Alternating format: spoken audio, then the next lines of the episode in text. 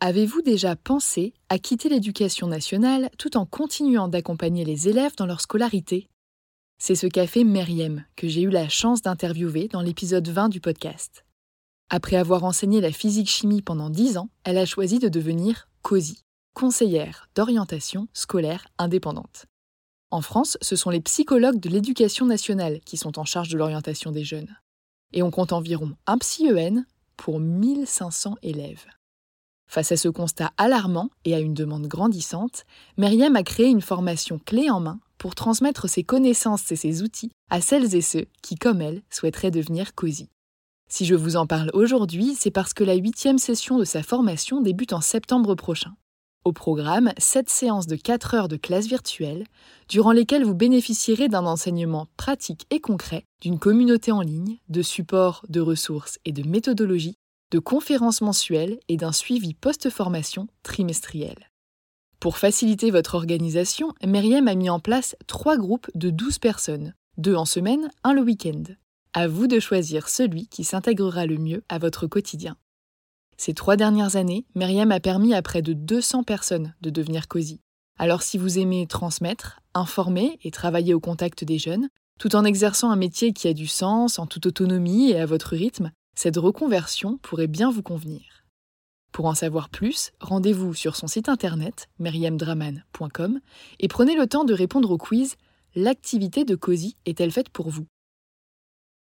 Vous êtes toujours là? Profitez de 5% de réduction sur la formation de Meriem grâce au code AJP5. Et maintenant, place à l'épisode.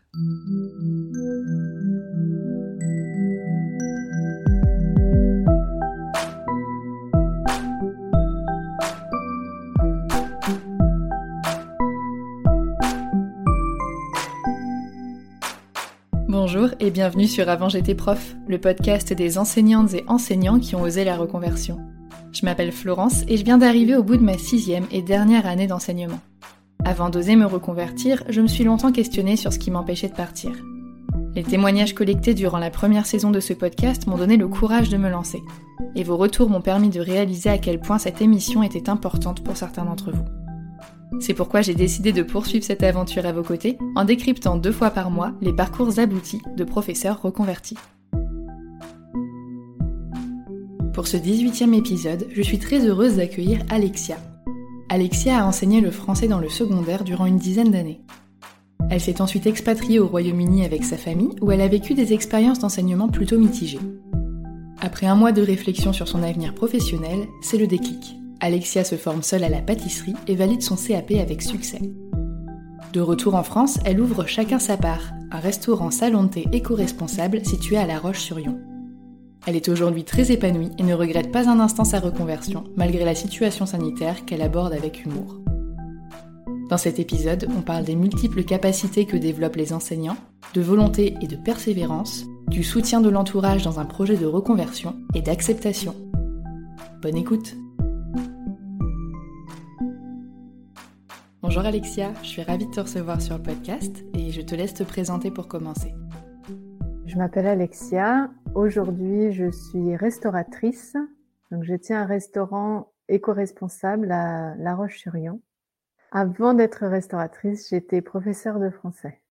Et qu'est-ce qui t'avait amené à être prof dans un premier temps? Euh, J'ai toujours voulu faire ça, je crois. Euh, quand j'étais déjà en primaire, je voulais être à la place de la maîtresse et puis ça m'a pas quitté euh, en grandissant. Et j'ai un peu orienté toutes mes activités dans, dans ce but-là. Très tôt, j'ai euh, j'ai travaillé avec des enfants, j'étais animatrice en centre de loisirs, même si je savais dès le départ que je n'irais pas jusqu'à la retraite dans l'éducation nationale. Et qu'est-ce qui fait justement que tu avais déjà cette impression-là dès le départ? J'avais déjà remarqué que euh, certains enseignants s'usaient vite euh, au travail et euh, voilà, je m'étais dit que peut-être il faudrait penser à une reconversion à un moment donné. Mais je l'imaginais plus tard. Elle est arrivée plus tôt que prévu, on va dire. Ouais, parce que toi, tu as fait dix années, c'est ça? Oui, dix années, entre dix et onze, parce que je suis partie en cours d'année. Et dans les côtés positifs, parce que pour être resté 10 ans, j'imagine que tu as trouvé des côtés positifs. Qu'est-ce que, qu'est-ce que tu aimais dans ce métier-là? J'aimais beaucoup la relation avec les élèves. J'aimais bien me sentir utile parce que j'ai beaucoup travaillé en REP, en réseau d'éducation prioritaire, et euh, on apportait beaucoup de choses euh, aux élèves. J'aimais aussi tout le côté culturel qui allait euh, de pair avec le métier, même si j'étais pas très fan des sorties au théâtre avec des classes entières. mais j'aimais bien voilà faire découvrir des peintres, des sculpteurs, des auteurs bien sûr et voilà, d'avoir différents supports. Quand tu as commencé à vouloir partir en voyant justement que le métier était usant, est-ce que tu as programmé ton départ du coup petit à petit ou est-ce que tu es arrivé au moment où tu t'es dit ben ça y est, c'est maintenant, il faut que je parte et avec peu de temps pour te retourner? En fait, euh, il y a eu une réforme de trop pour moi. Une année, ils ont réformé tout le collège de la sixième à la troisième avec euh, beaucoup de formations pour les enseignants. Donc, on était absent en cours et on devait subir des formations qui n'étaient pas adaptées. Et donc, je me suis dit, c'est pas possible, je vais pas pouvoir euh, appliquer cette réforme. Donc, il faut que je parte avant d'appliquer la réforme. Donc, il y avait quand même une certaine urgence, mais j'avais, en gros, j'avais un an, quoi, pour partir. Le plus rapide pour partir, selon moi, c'était de me mettre en disponibilité pour suivre mon mari à l'étranger. Et donc j'ai poussé mon mari à trouver un poste à l'étranger. Il travaille dans un, dans un groupe qui avait racheté une usine euh, en Angleterre et donc on est parti euh, en Angleterre comme ça. C'est un sacré projet. Je pense que tout le monde ne se risquerait pas.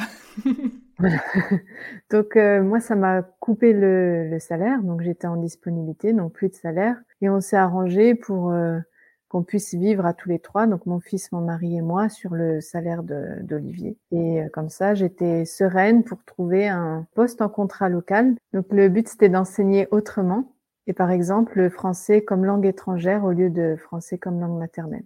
D'accord. Donc au départ, tu n'avais pas tellement dans l'idée de devenir restauratrice. Pas du tout.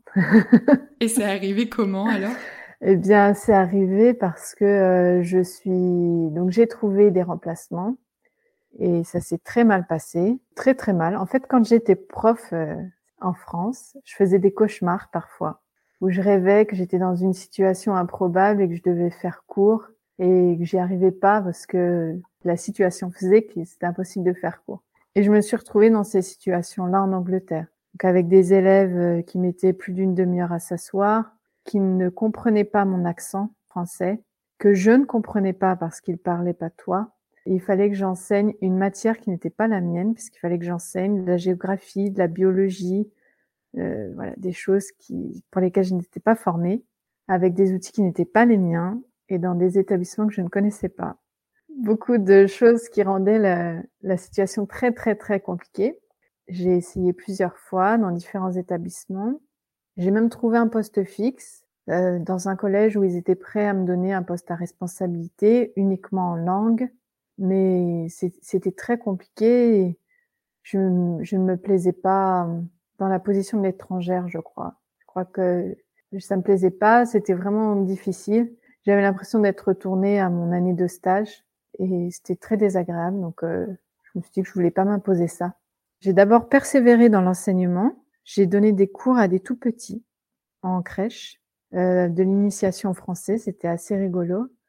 Euh, j'ai aussi donné des cours à des adultes ou des cours particuliers. J'ai me suis essayé la traduction, mais euh, j'avais plus le, j'avais plus l'envie, je crois. Euh, il y a un peu un truc qui s'est cassé en Angleterre, même si bon, c'était déjà assez fragile avant de partir. Donc je me suis retrouvée un peu sans emploi ou avec quelques heures de temps en temps. Donc j'ai passé beaucoup de temps avec mon fils, ce qui était très bien. J'ai passé du temps dans des salons de thé où on prenait le goûter, où on allait manger le midi. Et aller voir travailler derrière leur comptoir, ça m'a donné euh, très très envie de, de faire ça. Et comme j'étais pas heureuse dans mon métier, je me suis dit qu'il y avait peut-être quelque chose à creuser. Et un matin où c'était plus difficile euh, qu'un autre euh, au collège où je devais avoir un poste fixe, je me suis dit non non là je pourrais plus, c'est terminé. J'ai fait une, un peu une grosse crise d'angoisse. je me suis mise à pleurer pendant deux heures et je me suis dit non mais c'est pas possible, il faut arrêter. Et donc là, j'ai arrêté, j'ai décidé d'arrêter d'être enseignante, même euh, même aux adultes, même aux petits. Euh. Donc ça s'est décidé brutalement. Je l'ai pas trop senti venir. Euh, j'avais l'impression d'être dans oui, d'essayer de trouver une solution en fait pour pouvoir enseigner. Et puis il y a eu un ras-le-bol quoi. C'est en allant dans le salon de thé que tu as réussi à commencer, du coup, peut-être à trouver comment te former ou à te dire que tu allais travailler dans ce type de métier-là? Voilà, alors ça n'a pas été hyper simple non plus parce que dès que j'ai, je me suis dit je vais trouver une reconversion, tout de suite après, j'ai dit à mon mari euh, il faudra que tu m'empêches de créer mon entreprise. Comme l'enseignement, je vais trop m'investir, je vais muser la santé. voilà, j'ai commencé en lui disant ça. Et ça n'a pas loupé. Une semaine après, je lui ai dit, écoute, j'ai une super idée. je vais créer mon entreprise. Je vais ouvrir un salon de thé. Et donc là, il a commencé par me dire, bah non. Oui, bah c'est bien. Il avait bien retenu. voilà. Et puis après, je me suis un peu fâchée. Je me suis dit, comment ça, non, euh, je fais quand même ce que je veux. puis en en discutant, euh, bon, c'était pas qu'une envie, c'était réfléchi. Je me suis renseignée auprès du gérant euh, qui tenait ce salon de thé. On a beaucoup discuté, il m'a un petit peu formée. J'ai vu aussi qu'un salon de thé qui fait restauration pouvait être rentable, voire très rentable. Donc c'était une bonne base. Je me suis auto-formée à la pâtisserie d'abord et puis en travaillant dans différents salons de thé et en vendant mes propres gâteaux sur les marchés. Et auto-formée de ton côté toute seule ou par le biais d'un CAP ou quelque chose comme ça? Alors j'ai fait un CAP mais en candidat libre. Donc, euh, je me suis formée sur Internet. Euh, j'ai regardé beaucoup de vidéos sur YouTube euh, de grands chefs qui... Parce qu'il y a beaucoup de choses sur Internet. On peut apprendre beaucoup. Donc, des chefs qui montraient des techniques. Ou alors, j'ai acheté quelques livres quand même, parce qu'on se refait pas. Hein, quand on est anciennement professeur de français, on est attaché aux livres. Et puis, j'ai travaillé avec un pâtissier français qui était en Angleterre aussi. Pas très longtemps, mais ça m'a donné quand même quelques bases. Et j'ai passé un CAP pâtisserie. Et un CAP pâtisserie, ça se passe, j'imagine, avec une partie théorique et une partie pratique? Comme j'avais déjà un diplôme supérieur, j'ai été dispensée des matières un peu générales, mais j'avais une partie effectivement euh, théorique, un examen sur table, et puis une partie pratique, euh, ça devait être 7 heures, je crois, de pratique, pour lequel il fallait euh, bien s'entraîner. Et justement, la partie euh, ben, entraînement, toute cette préparation que tu as faite, ça t'a pris euh, combien de temps à peu près? C'était il y a quelques temps maintenant, donc les souvenirs sont un peu flous, mais euh, je dirais une année scolaire quand même à peu près. Mais je faisais quasiment que ça. Donc j'y ai consacré quand même pas mal de temps. Et est-ce qu'il y a une raison particulière pour laquelle tu as préféré te préparer seule plutôt que d'intégrer un organisme? Déjà, c'était moins cher. Comme j'étais en Angleterre et que je voulais passer un CAP français, ça me paraissait euh, plus simple ou plus logique euh, de faire comme ça. En plus, j'avais pas d'urgence financière dans le sens où, euh, avec le salaire d'Olivier, on pouvait vivre correctement. Donc, si ça marchait pas du premier coup, j'aurais pu ensuite suivre une, une préparation, une formation. Et est-ce que tu as une idée de est-ce que déjà la partie concours, euh, la partie CAP en elle-même, les, examens, les épreuves, est-ce qu'elles sont payantes? Non, c'était pas payant. est-ce que tu te souviens, si tu as jeté un œil à l'époque, combien pouvait coûter la partie formation? Je ne sais pas du tout. J'avais pas regardé. Il y avait des, euh, des sortes de formations ou de modules sur Internet. Je me rappelle de ça. Par contre, il y a quand même tout un équipement à acheter il y a, y a quand même un investissement. Et donc j'avais monté une micro-entreprise. C'est pour ça que je vendais mes, mes pâtisseries sur les marchés. Ça m'a permis de financer une partie du matériel. Et puis ça te permettait de t'entraîner aussi après pour l'examen? Et de ne pas avoir à tout manger. C'est une bonne astuce. voilà. Et du coup, euh, quand tu as obtenu ton CAP, qu'est-ce qui s'est passé après? Est-ce que tu es tout de suite rentré en France pour euh, ouvrir ton restaurant ou comment que ça s'est boutiqué? Alors, euh, j'ai passé mon CAP euh, donc ça devait être en juin ou juillet, on était déjà retourné en France. Parce que euh, je m'étais dit, si j'ouvre un salon de thé ou un restaurant, il faudrait que ce soit en France parce que j'avais déjà eu l'expérience de deux micro-entreprises en Angleterre, une pour vendre les pâtisseries et une pour donner des cours. Et avoir une micro-entreprise en Angleterre ou en France, ça demande beaucoup d'administratifs. Et en langue étrangère, c'était pesant. Donc euh, je me suis dit, euh, tant qu'à faire, autant rentrer en France. Donc j'ai poussé à nouveau mon mari à trouver un emploi euh, en France pour qu'on suive le même schéma. J'ai donné ma démission cette fois-ci.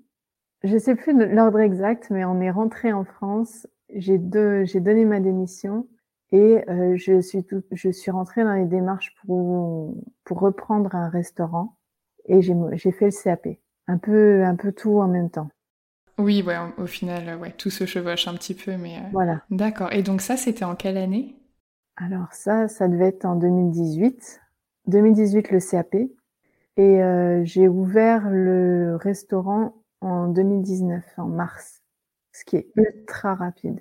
Tu te sentais bien prête? T'as pas eu de stress ou? J'ai un côté un peu inconsciente, donc euh, le stress, je l'ai pas trop avant. Il arrive souvent d'un seul coup. Donc juste après le CAP, j'ai eu très peur parce que je me suis dit ah ben maintenant il faut y aller. Et euh, une fois qu'on a ouvert le restaurant, j'ai eu très peur aussi parce que je, me, je sentais que ça me dépassait un petit peu. Après ça allait mieux, mais euh, mais au début, oui, c'était un, peu, un peu dur pendant une semaine ou deux. C'était un peu la panique. Bah oui, parce que donc en ouvrant ton restaurant, tu te retrouves à la fois dans le côté administratif en tant que gérante, mais aussi euh, dans la cuisine et peut-être même éventuellement dans la salle. Exactement. T'étais toute seule du coup? Non, j'avais en plus deux salariés. Dès le départ? Oui. Ok. Donc euh, j'avais deux salariés, mon mari en co-gérant, mais il m'aide à gérer l'administratif.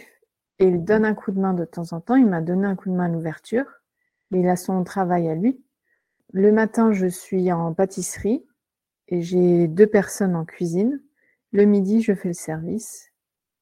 Et après, les après-midi, j'ouvre le salon de thé. Le soir, on ouvre aussi le bar pour les... parce qu'il y a un spectacle à côté, il y a une salle de spectacle. Donc on fait bar les soirs de spectacle. C'est super polyvalente en fait. C'est ça. et ça te fait des sacrées amplitudes horaires aussi, non? Ça fait des amplitudes horaires qu'on a réduites après.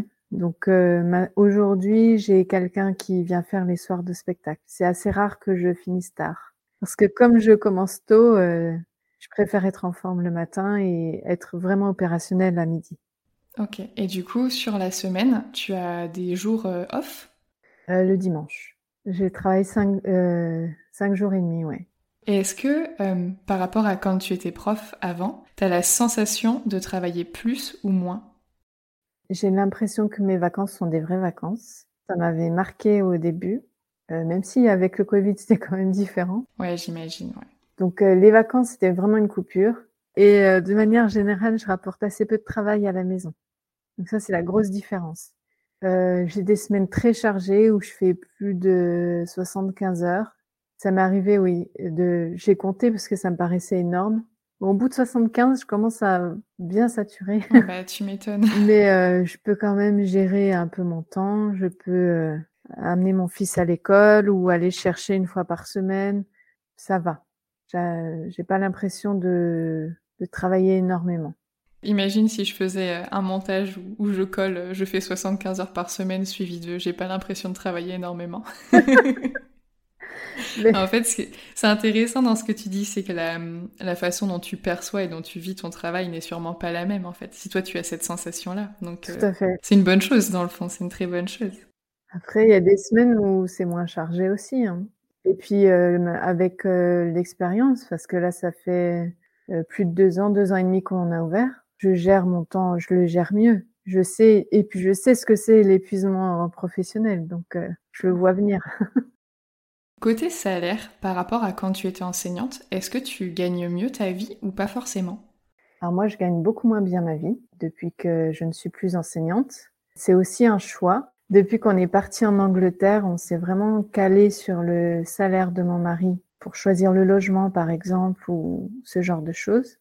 Ça m'a permis d'être très flexible sur mon salaire et c'est bien tombé parce qu'avec euh, les fermetures liées au Covid, euh, mon salaire, c'est le premier qui a sauté pour pas qu'on touche à celui des salariés, en fait. Aujourd'hui, je me paye 800 euros par mois, ce qui est pas beaucoup. C'est pas énorme, ouais. Et Olivier ne touche rien du tout du restaurant, même s'il est co-gérant. Mais bon, c'est un choix pour l'instant. On est encore en crise euh, à cause du Covid. Je pourrais me payer plus, mais voilà. Pour l'instant, c'est un choix. Oui, puis on voit que de toute façon, la situation n'est pas encore bien réglée, donc euh, voilà. ça peut être risqué de se payer plus, faut peut-être laisser un peu en trésorerie au cas où, quoi.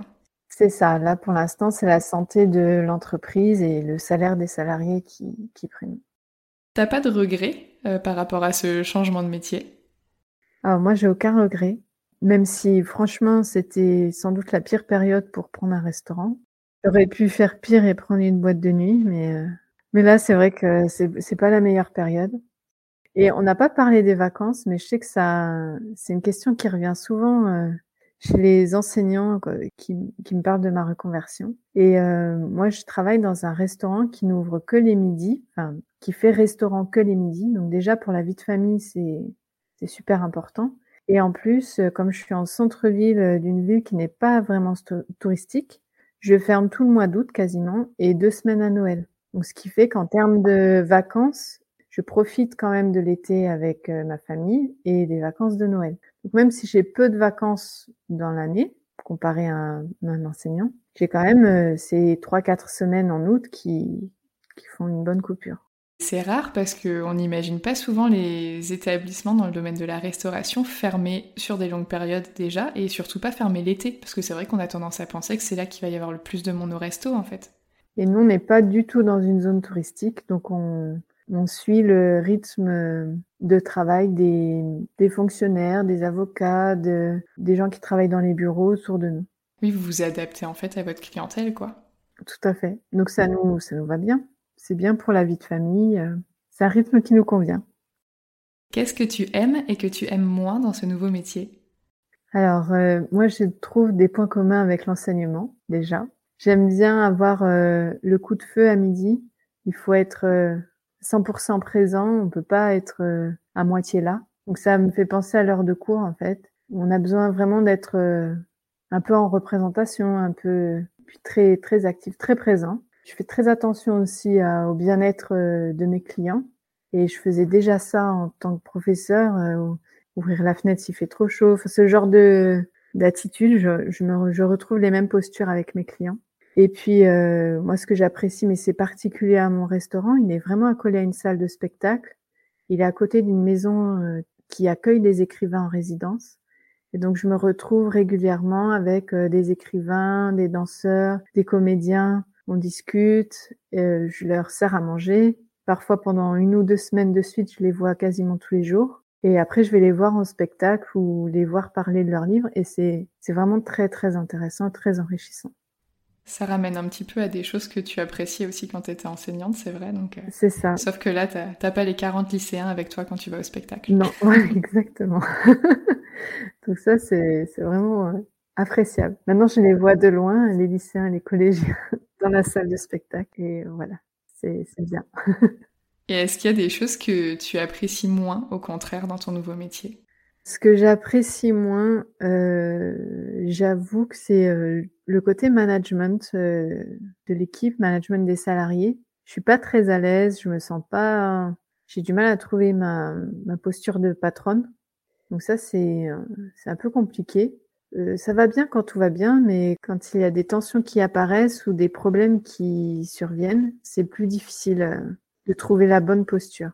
Ça me posait pas de problème en classe d'avoir d'avoir à manager mes élèves quelque part. Donc je n'arrive pas être aussi à l'aise avec les adultes euh, à trouver la bonne la bonne posture.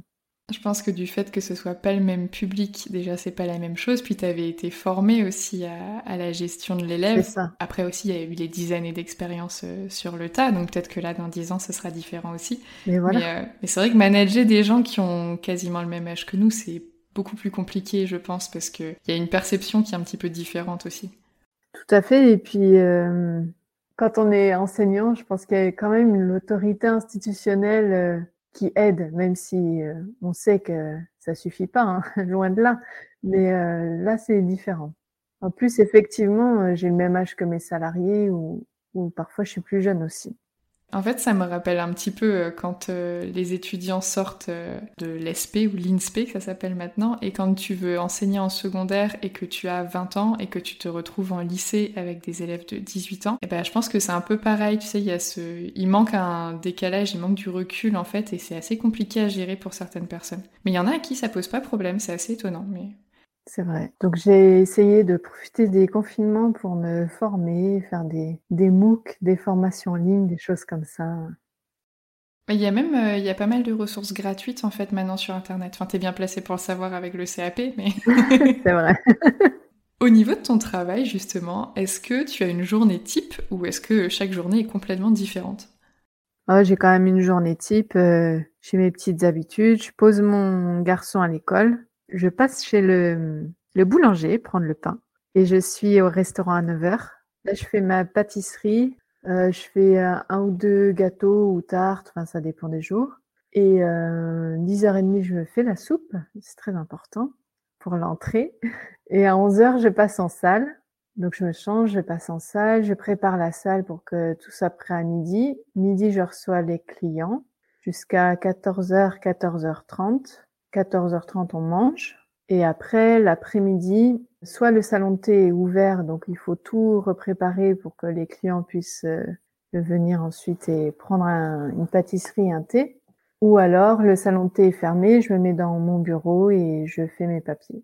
Donc ça, c'est en théorie. Et en, en pratique, au lieu de me mettre dans mon bureau et de faire mes papiers sérieusement, je, je vais chercher une livraison, je vais euh, chez le comptable euh, amener les classeurs de, de factures pour la TVA. J'ai toujours un truc, euh, un truc à faire ou j'ai un rendez-vous pour quelqu'un qui veut me vendre un espace publicitaire, ce genre de choses. Et je trouve ça super impressionnant que tu enfin, que aies toute cette casquette administrative. Et même au tout début, quand tu me dis euh, je prépare mes pâtisseries, qui est quand même un domaine, je prépare ma soupe, qui est quand même un autre domaine, puis je passe en salle, je me dis c'est dingue quand même le nombre de compétences que tu as réussi à développer par rapport à l'enseignement, en fait, qui sont super différentes de ce, que, ce à quoi tu avais été formé au départ. Mais dans l'enseignement, on est aussi multicasquette. Hein. C'est ça c'est un des points communs. C'est pas du, c'est pas les mêmes casquettes, mais. ouais, c'est ça, mais le côté où on est capable de se former, d'apprendre, de s'adapter. En fait, quand j'ai décidé d'arrêter d'enseigner, je me suis dit, euh, enfin, j'ai passé un mois vraiment de réflexion. Et un des premiers constats, c'était de me dire, euh, une des choses dont je suis sûre, c'est que je sais apprendre. Partant de ça, euh, il y a plein de portes qui s'ouvrent, parce qu'on peut apprendre n'importe quoi, on peut se former sur n'importe quoi. C'est vrai que ça facilite les choses. Et la pâtisserie, je je savais pas faire de la pâtisserie avant de décider d'être pâtissière. Hein. J'avais jamais réussi un gâteau, donc je me suis, j'ai vraiment appris quoi. Tout s'apprend. Enfin, je pense que tout s'apprend. C'est un apprentissage vraiment pratique et euh, il faut aussi comprendre que plus on pratique et plus mieux ça marche. Ça c'est sûr et certain. C'est mieux si ça marche du premier coup, mais euh, même si ça marche pas du premier coup, au bout de la vingtième fois, ça marche un peu mieux. oui, bah en fait, c'est comme tout. Euh, enfin, ça s'applique à la pâtisserie, mais pas seulement. Tout vient avec la pratique, en fait. Le métier d'enseignant, c'était la même chose. Hein, entre la gestion d'une classe la première année et la cinquième année, ça n'a rien à voir. Et ça se euh, voit moins. On, peut ne pas voir que la classe est mal gérée. Oui, c'est vrai. on peut ne pas s'en rendre compte. Alors que si le gâteau il est raté, il est raté. c'est vrai, c'est vrai. On parlait tout à l'heure du Covid. Euh, est-ce que quand euh, quand il y a eu la fameuse première euh, et deuxième vague, vous avez pu avoir des, des aides de la part du gouvernement ou parce que j'ai entendu parler de restaurants qui étaient créés depuis pas assez longtemps et du coup c'était compliqué des fois pour percevoir les aides et etc. Est-ce que vous ça s'est à peu près bien passé quand même? Nous on était créés depuis assez longtemps donc on n'a pas eu ce problème là. Après il y a eu deux deux euh, vagues d'aide, on va dire. Et la première vague était insuffisante pour nous, donc on a quand même pas mal pioché euh, sur nos réserves et on a dû mettre en place euh, des choses assez rapidement. Donc, comme je disais tout à l'heure, on a supprimé mon salaire, par exemple, tout de suite. Et puis, on a arrêté de rembourser le prêt du restaurant. On a décalé dans le temps. La banque nous a suivis. Ils étaient, ils ont, ils ont été super pour ça. Et après, les aides ont été revalorisées et donc là, ça allait beaucoup mieux. On a pu euh, rembourser toutes les mensualités de prêt qui étaient en retard. Et donc, on est à jour de notre prêt et j'ai pu reprendre euh, les versements de mon salaire. Donc euh, oui, on, on, a été bien aidé. Après, on a eu aussi pas mal de, de casses matérielles parce qu'on a fermé tous les frigos, les chambres froides et elles n'ont pas trop aimé. Donc on a dû réparer tous les frigos en fait, un peu les uns après les autres. Bon, voilà, il y a eu quelques quelques casses et un dégât des eaux aussi. C'était pas lié, c'était vraiment un hasard, mais bon, c'est un peu tout tombé en même temps. Donc euh, on a aussi investi, réinvesti beaucoup des aides dans la réparation du matériel. Ah, c'est vrai que le matériel, on n'y pense pas du tout quand on connaît pas les métiers en fait. Donc euh, on pense juste au salaire des employés mais... et des gérants, mais qui ont effectivement, comme toi, qui ont été les premiers à, arrêter de percevoir leur salaire en fait. Vous avez pu garder vos deux salariés, vous? On a gardé nos deux salariés. Euh, en ce moment, euh, ça se complique un peu parce que avec le pass sanitaire obligatoire pour servir en salle, j'ai un, un salarié qui va partir. Donc on va se réorganiser pour euh, travailler autrement. Pour l'instant, on va rester avec un seul salarié. En plus de cette salarié, j'ai euh, deux extras en fait qui viennent donner un coup de main euh, un peu au compte-goutte. Donc pour l'instant, comme notre fréquentation est encore assez basse, on va fonctionner comme ça et quand ça remontera, on embauchera à nouveau.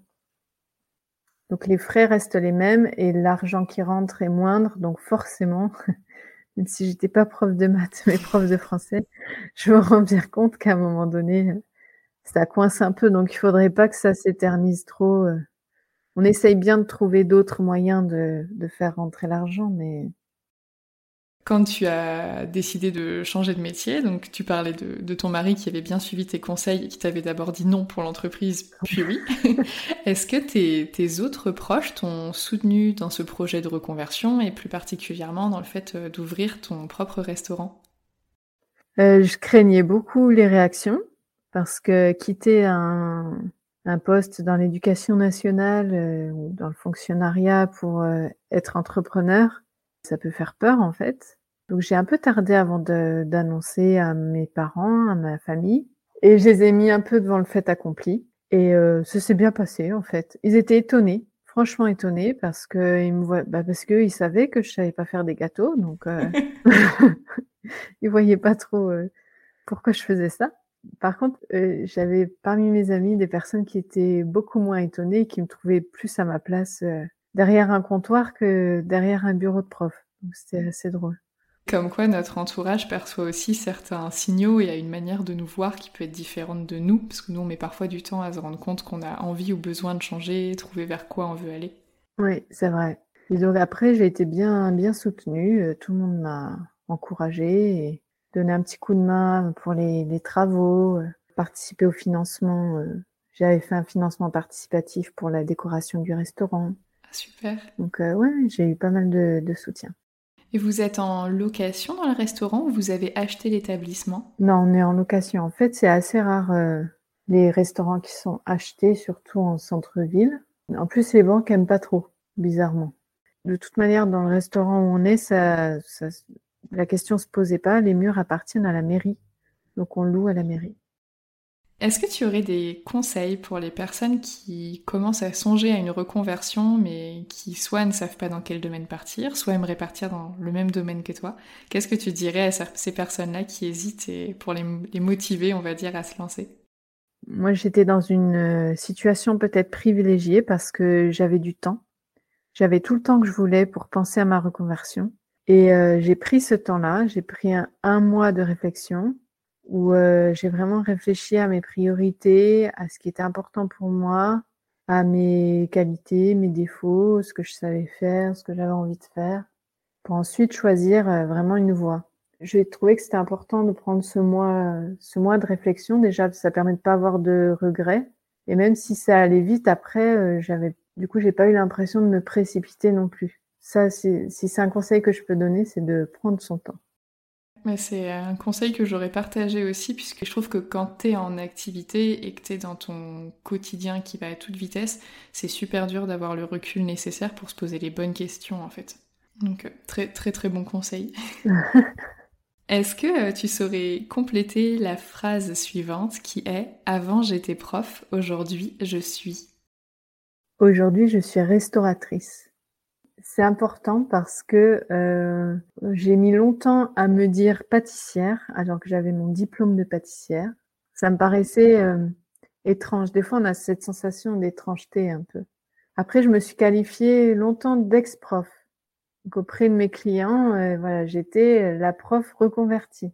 Et maintenant, c'est sûr, je suis restauratrice. Ça, il n'y a pas de, il n'y a pas de doute là-dessus.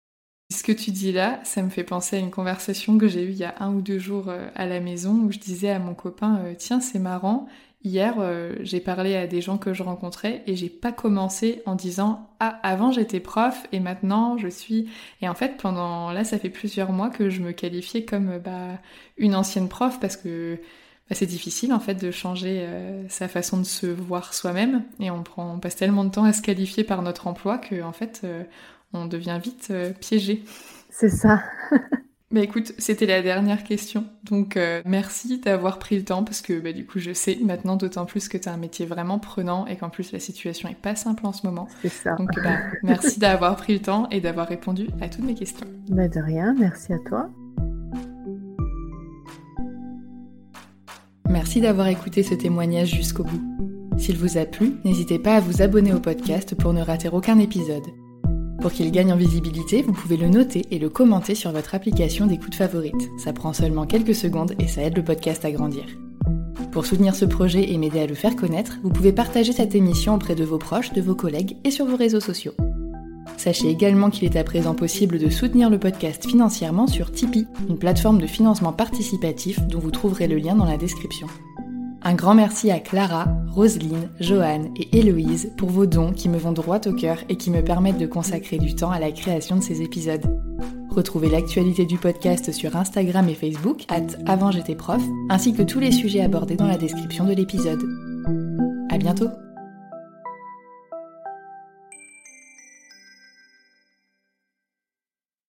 Tu veux créer un podcast mais tu ne sais pas par où commencer? Je pense qu'on a ce qu'il te faut. Notre programme 30 jours pour créer ton podcast répond à toutes tes problématiques. La conception de ton projet, le format de ton podcast, les visuels, le titre, l'enregistrement, le matériel, l'hébergeur, le montage, la communication, tout est réuni en un seul endroit pour faciliter le lancement de ton podcast.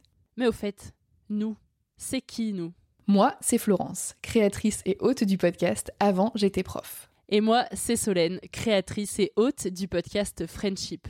À nous deux, on a publié plus de 140 épisodes et réuni 120 invités à nos micros. Notre aventure podcastique a connu de nombreux rebondissements. L'euphorie du lancement, la solitude, les doutes, la persévérance, la passion et enfin les audiences qui décollent.